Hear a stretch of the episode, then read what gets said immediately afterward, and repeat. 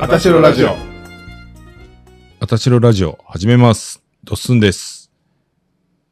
この番組は関西在住の30代、40代の男性3名が自分たちの考えていることや生活などについて語っています。日曜日と水曜日の夕方に配信していますので、翌日の仕事をですね、前にひとときの間、頭を真っ白にして笑って気持ちをリセットしていただきたいと願っています。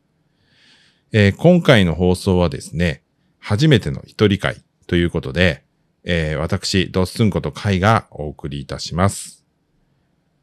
6月の29日の水曜日の午後4時の配信会になります。えーこれまでですね、えー日曜日の配信分の収録が、えー思いのほか長くなってしまったということで、水曜日にも更新を行うようにしておりました。えー前回のですね、日曜日の収録が編集してみたら思いのほか長くならなくてですね、えー水曜日に放送するものがなくなってしまいましたので、今回は新たな、えー試みとして一人会をしてみようということになりました。えー初めてのことなので、お聞き苦しいこともあるかもしれませんが、温かく聞いていただければと思います。えー今回は、えーテーマをですね、えー事前に、えー設定して、えー皆さんにですね、えー質問の方も、えーそれ以外にありませんか？ということで応募、えーいたしましたところ、いくつかですね、質問の方もいただきましたので、えーそちら、えー合わせてですね、お答えしたいと思っています。えーまずですね、私たちの設定したテーマは、ラジオを始めてみて、えー何が変わったかとか、良かったことは何かっていうようなことについて話してみたいと思います。えーこの質問についてはですね、えー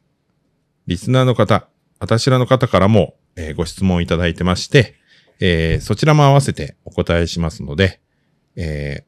お手紙をまず読みたいと思います。カイさんはじめまして、いつも楽しく聞かせてもらっています。本日はカイさんの一人会の収録とのことで、今から配信が楽しみです。そこで質問というか、お聞きしたいことのリクエストです。あたしろラジオを続けてきて大変だったことや苦労したこと、逆に嬉しかったり、やっていてよかったなと思ったエピソードなどがあれば、お聞きしたいです。最後になりましたが、梅雨も明けていよいよ夏本番です。暑い日が続きますが、くれぐれもお体をご自愛くださいということでした。えーお便りいただきましたのは、えーポッドキャストをやられているですね、大福ビスケットさんからいただいております。大福ビスケットさん、ありがとうございます。また、大福ビスケットさんのですね、ポッドキャストの詳細につきましては、概要欄の方にリンクを貼っておきますので、よろしければ聞いていただければと思います。えー日本の北の方で、えー男性2名でやられているラジオです。のんびりした感じでですね、お二人でお話しされているので、えーゆったりしたい時に、え聞いたら、え心が落ち着くのではないかなと思います。はい。ではですね、え質問の方なんですけれども、えーラジオを始めてみてっていうのが私たちの、あの、設定したテーマなんですけれども、えーえー変わったことですね。えーまずですね、ラジオを始めて変わったことといえば、たくさんの人に、えー出会ったっていうことが、まず、えー大きく変わったことです。で、えー私自身はですね、えーなんで、あのーあ、えーなんでラジオを始めようと思ったかっていうことなんですけれども、えーコロナ禍が始まって、あのー自分の昼間の仕事でですね、あのー YouTube の動画を作るっていう仕事が、あの、コロナのせいであったんですね。あの、実際対面でいろいろなことができなくなって、えー YouTube でそれを流すっていうような、えー仕事が舞い込んできてですね、えー映像を撮ったり、まあ、テロップを作成したり、あとですね、えーそのアナウンスを、えー自分の声で吹き込んだものを、その動画に載せて、えー見たりっていうようなことをして、あの、YouTube の動画を作るっていうことをやってたんですね。で、あの、いろいろな、えー作業の中で、あの、まあ、楽しみなんかもあって、あ、これ自分が発信したいことがあったら、え自分でも YouTube とか動画できるんじゃないかなと思って、やりたいなと思ったのが、えまず最初でした。でも、なんかこう、自分の、その、なんか、こう、みんなにですね、あの、案内できるようなことって、まあ、例えば自分の趣味だったら、まあ、例えばじ、その時に YouTube で流行っていた自作 PC を組み立てるとか、なんかインテリアをどうのこうの選ぶとか、どこで買うとか、その DIY で、えー、家にそのタイルを貼るとか、壁紙を変えるとか、まあそういうのは思い浮かぶんですけど、やっぱり後発っていうことでなかなか難しいなと思ってたんですね。で、そんな中で、ポッドキャストっていうものが、まあ昔から知っているんですけど、まあアメリカでは YouTuber よりポッドキャスターの方が多いっていうのもあって、より簡単なんじゃないかなっていうことと、あの、私、あの、自分で言うのもなんなんですけど、あの、声が、あの、割と通るから、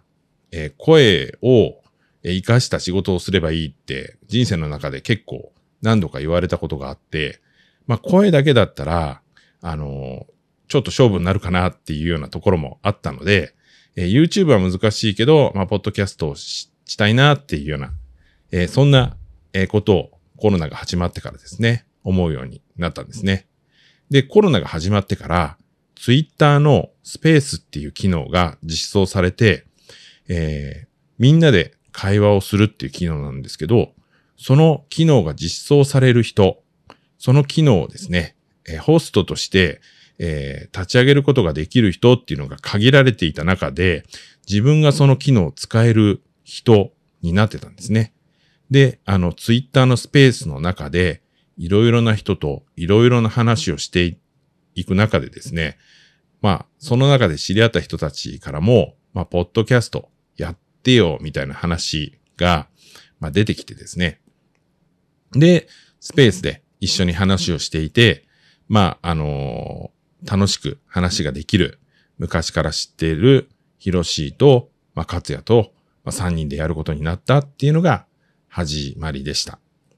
はい。で、えー、それまではですね、えー、他の候補、もっと、あのー、違う候補の人もいて、あの、仲いい友達で喋りが上手い人とかと、まあ、あの、パイロット版で、えー、録音してみたりだとか、まあ、それ以外の人にも、あの、声をかけてみたりなんかして、あの、何人かとやろうっていう話はあったんですけど、なかなか、あの、実現しなくてですね。で、まあ、ヒロシーとカツヤとスペースで話していると、まあ、結構ですね、何も考えないでも、結構、あの、楽しいお話が、え、みんなとできたので、えー、まあ、ヒロシーとカツヤだったら、まあ、楽しい話しながら、それ録音して流すことで、まあみんなのね、あの、悩みとか、えー、なくなるんじゃないかなっていうのが、あのー、最初のきっかけでした。で、あのー、ポッドキャスト始めて変わったことっていうのの中に、え一番大きいのは、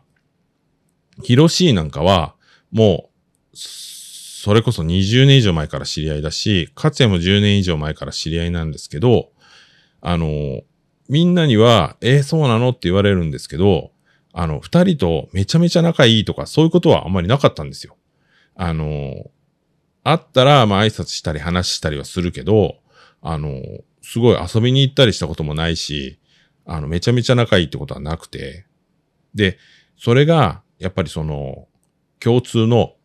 そのラジオを収録するっていう目的ができたので、定期的に遊ぶようになって、すごく仲が良くなりました。で、あの、一緒に旅行行ったり、あの、それこそ飲みに行ったり、えー、ご飯食べに行ったりだとか、家で鍋したり、三人でするようになって、すごく仲良くなってですね、今までなんで仲良くなかったんやろっていうぐらい仲良くなって、それはすごく、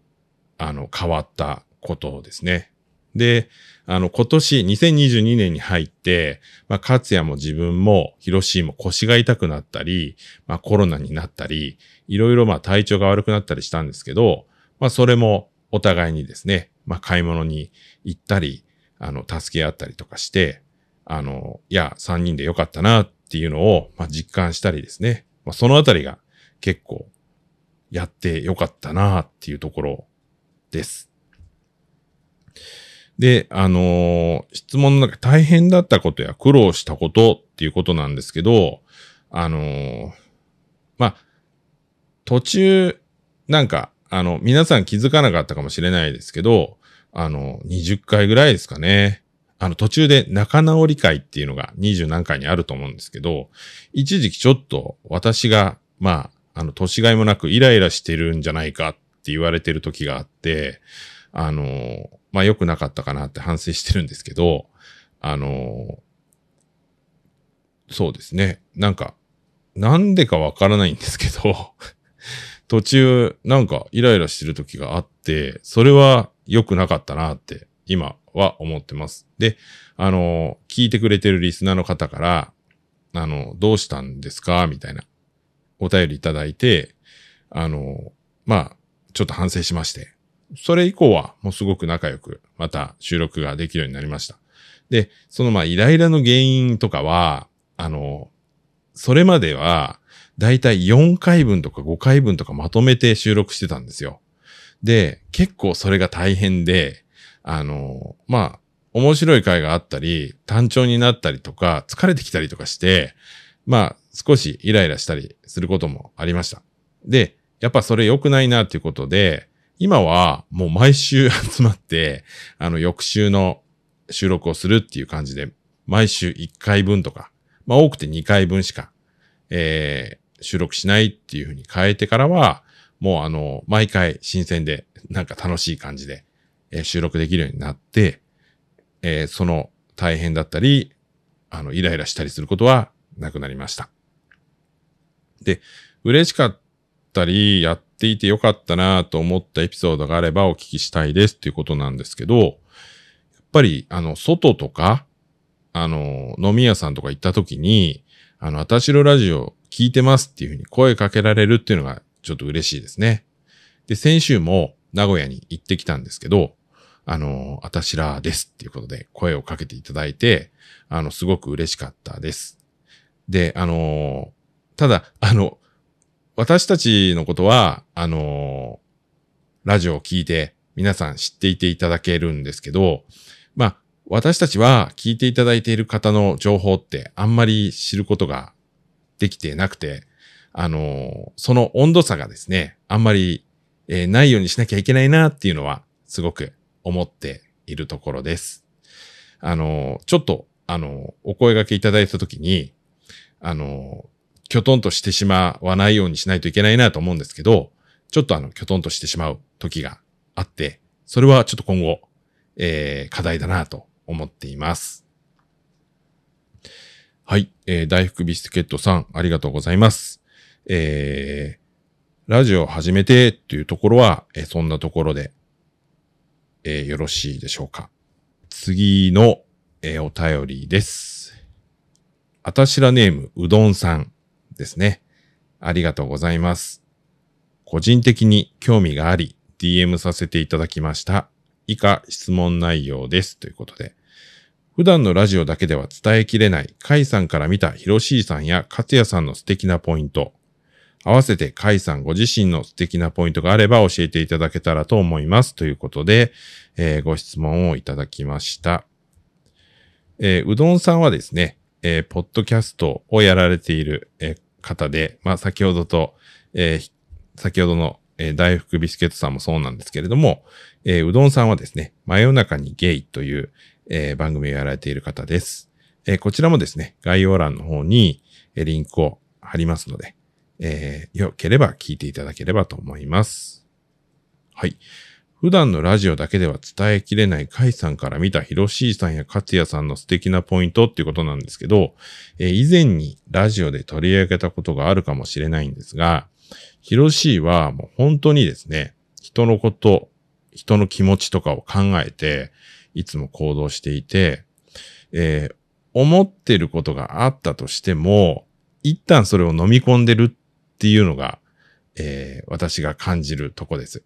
で、自分は結構思ったことばーって言っちゃうんですよ。でも、ヒロシーは、そこはぐっと、あの、一旦、考えた上で話をしてるっていうのがヒロシーのすごいいいとこだなと思っていて、あの、そうですね。自分がイライラしてる時も、ヒロシーから、もう、カイ君はいい歳なんやから、もうちょっと、あの、ぐっと、あの、大人でいてほしいわって言われて、まあまあ、確かにと思って。でも、ヒロシ自体が、まあそういう指摘をするのも、すごく優しい感じで言ってくれるんで、まあすごく聞きやすいし、常に周りのことを見て、あの、行動してるなっていうのを感じるので、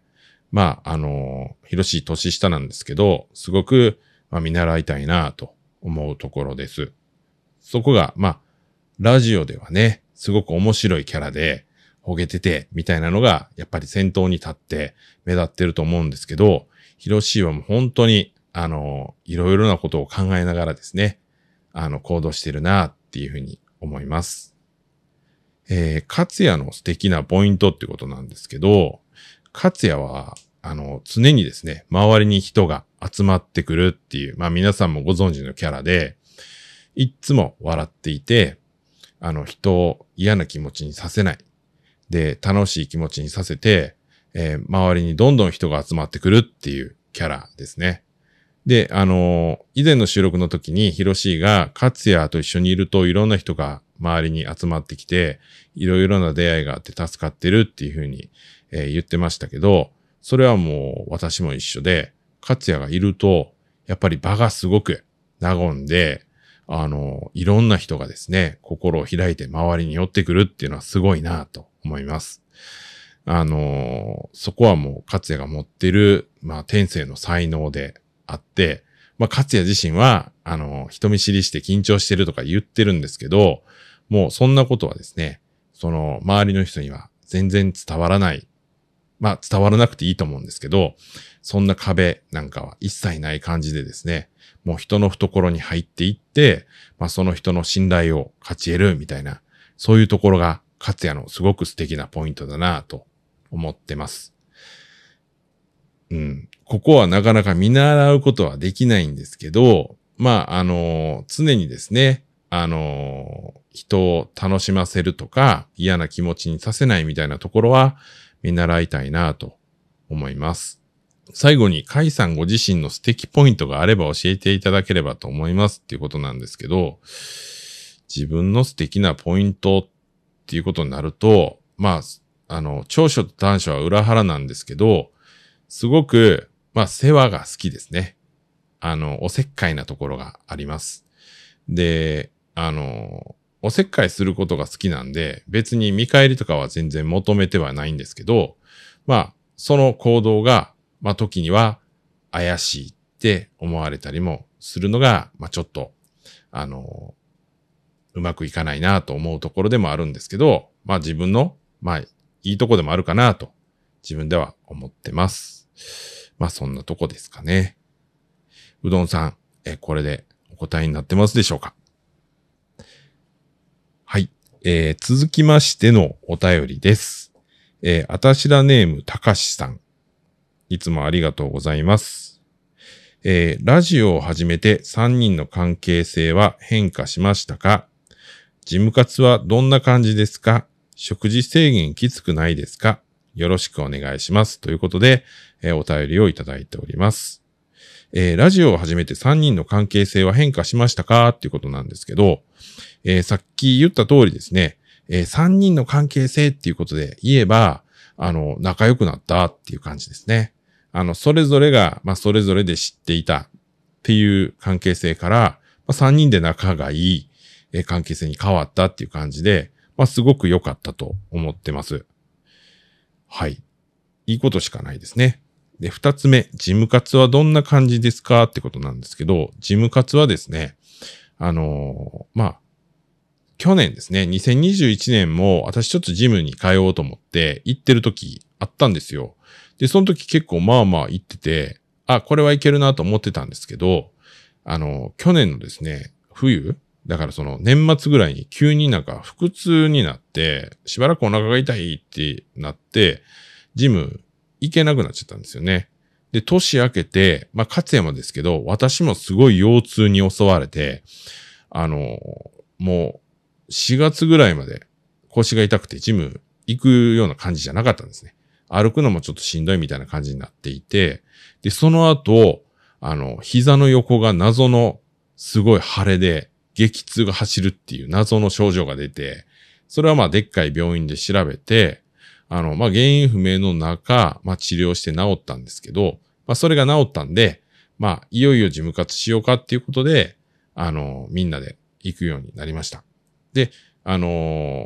事務活自体はそれぞれの自主練もあるし、収録前に、えー、みんなで行ったりっていうのもあるし、で、今までと違うのは、やっぱりそのヒロシトレーナーの指導があって、あのー、少しですね、やっぱり自分が知らないこととか、自分がやってなかったようなことをするようになったので、すごくためになってるっていう感じですかね。で、やっぱりちょっと年齢重ねてきて、以前みたいにすぐに効果が出るっていうようなことはないなって今ちょっと感じてるんですけど、まあ、行かないより行く方が絶対いいんで、このまま続けていきたいと思ってます。だからまあ、温かい目でちょっと、あの、しばらく見ていただければなと思うんですけど、まあ、行ったら効果は少しずつでも出ると思うので、まあ、効果がですね、まあ、だいぶ出てきたら、また、その、皆さんにですね、わかるように、ちょっと発表したいとは思うんですけれども、今んとこ、もう1ヶ月以上になると思うんですけど、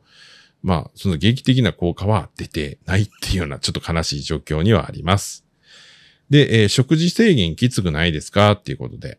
えー、ご質問いただいています。で、私結構、あの、ご飯何でも飽きないっていうたちで、あの、大丈夫かなってずっとやってきてるんですけど、ここに来てなんか今日の昼急に飽きてきてしまって、あの、胸肉食べづらいなってなってたんですよ。で、あの、今日、今日が初めてなんかちょっときついなと思った日だったんですけど、まあ夜ご飯は夜ご飯で、あの、また胸肉食べたんですけど、それは別にきつくなかったです。で、味付けが、まあ、胸肉をバンバンジー風に食べるとか、えー、中華のよだれ鶏風に食べる。あとはカレー粉をまぶしてカレー味で食べるとか、今日の夜はですね、トマトと、えー、オリーブオイルとモッツァレラですね。で、塩かけて、あの、ちょっとイタリアン風に食べるみたいなのをやっていて、まあ、バリエーションをですね、えー、いくつか持ってるので、めちゃめちゃ飽きてるっていうことはないです。あと、調理器具を、あの、低温調理器使ってまして、胸肉も、まあ、1時間50分ぐらいかけてですね、ゆっくり低温で調理してるので、あの、すごく柔らかくできていて、あの、すごいまずいってことないんですよ。胸肉自体はめちゃめちゃ美味しいと思いながら食べれるような感じで食べてるので、えー、きつくはないですね。特に制限しているっていう感じもないです。ただ、あの、食事制限以前と比べて、あ、これはしてるなと思うのが、甘い飲み物は飲まないっていうことと、甘いものも、あの、極力食べないっていう風になりました。前は朝ごはんアルフォートでええわとか、あの、飲み物もめっちゃ甘いもん。あの、だからミルクティーとアルフォートとか、あの、コーラ飲んだりとかってしてて、もう、あの、好き勝手、あの、飲みたいものを飲んでたんですね。で、あの、最大の体重104キロになって。で、それはまあちょっと良くないやろってことで、今はクリーンな食べ物をたくさん食べて、まあ胸肉とか、まあご飯とか、まあそういうクリーンな食べ物をたくさん食べて、で、それで体重も維持しながらジム行こうっていうのが今の計画です。今は体重だいたい99キロぐらいで今落ち着いていて、99キロ、100キロぐらい落ち着いていて、まあ最大の時よりは4、5キロ痩せてるんですけど、まあ、あのー、甘いもの食べなくなっても別に、あの、苦しいなとかはないし、飲み物も大体水で、まあたまにお茶飲むっていう感じなんですけど、それも慣れてきたら全然甘い飲み物飲みたいなとかはあんまり思わないですね。体脂肪率はだいたい19とか20とか、まあ、行ったり来たりしてまして、最終的には15%ぐらいにしたいなと思ってるので、まあ、ちょっと食事制限もしながら、量はたくさん食べて、筋肉をつけていって脂肪を減らしていきたいなっていう、えー、感じで思っています。はい。えー、そんな感じですが、えー、ご質問にお答えできてますでしょうか？また、あのーここを聞きたいみたいなことがあれば、えー追加でですね、お便りいただければと思います。で、あの、話してるうちにですね、ラジオを始めて、あの、変わったこと、えー、大きいのを思い出しました。えー、勝也ともですね、話してたんですけど、自分の声に対して、えー違和感がなくなりました。あの、今までは録音した声と自分が出してる声のギャップがすごくあって、なんか聞くの気恥ずかしかったんですけど、ラジオを始めてですね、まあ、あの自分でマイクで通した声を耳、イヤホン、ヘッドホンですね。ヘッドホンつけてモニターしながら喋ってるんで、自分が出してる声と聞いてる声が一致するようになったんですよ。だから、録音した声聞いても、あ、これ自分の声やと思って、なんか全然違う声を聞いてるっていうことを思わなくなりました。で、それの、えー、まあ、ボーナスというかですね、えーそれに付随していいことがあって、勝也と言ってたんですけど、あの、カラオケで音を外しにくくなりました。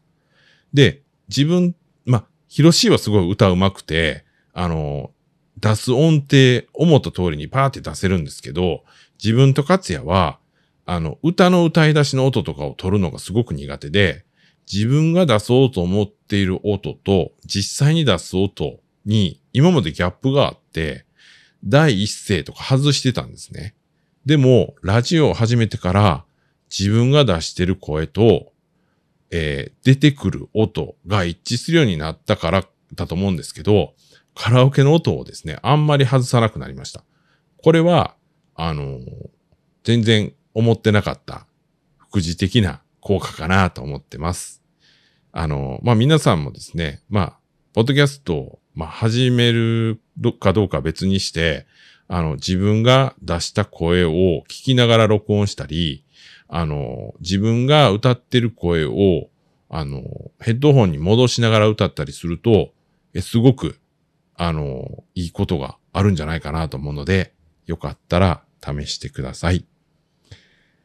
っていうのが、えー、ドッスンこと会の、えーラジオを初めて変わったこと、あとメンバーに対して、まあ、ここがいいとか悪いとか、あ、悪いとか言ってないですね。いいって思ってるところでした。えー今回、一人語りっていうことだったんですけど、まあ、あのーすごく裏話的なことはあまりお話できませんでした。ただ、あの、同じテーマでですね、えー次は、えー、勝也かひろしですね、それぞれお話をすることになってますので、また、メンバーごとにですね、えーどれぐらい違う感じで思ってるのかっていうのを、えー楽しんで聞いていただければと思います。で、一人語りもですね、まあ、あのーよっぽど評判が悪くなければ続けていきたいと思ってますので、また、あの、一人語りの時に聞きたいご質問なんかがあればですね、えーお便り、フォームでお寄せいただければと思います。はい。では、えー6月の29日の水曜日の放送、えードッスンの一人会でした。えーこの番組では皆様からのお便りを募集しております。番組の感想や番組を聞いてぜひ伝えたいという皆様のエピソード、番組への要望やメンバーへの質問も募集中です。また、お困りごとの調査や検証なども本当にできるかはわかりませんが、募集しております。ご応募につきましては、Twitter の固定ツイートにあります Google フォームかメンバーへのダイレクトメッセージなどでも受け付けております。よろしくお願いいたします。それでは今回もご視聴いただきありがとうございました。えー次回の放送は日曜日になります。えーまたよろしければお聞きください。それじゃあ、えーバイバイ。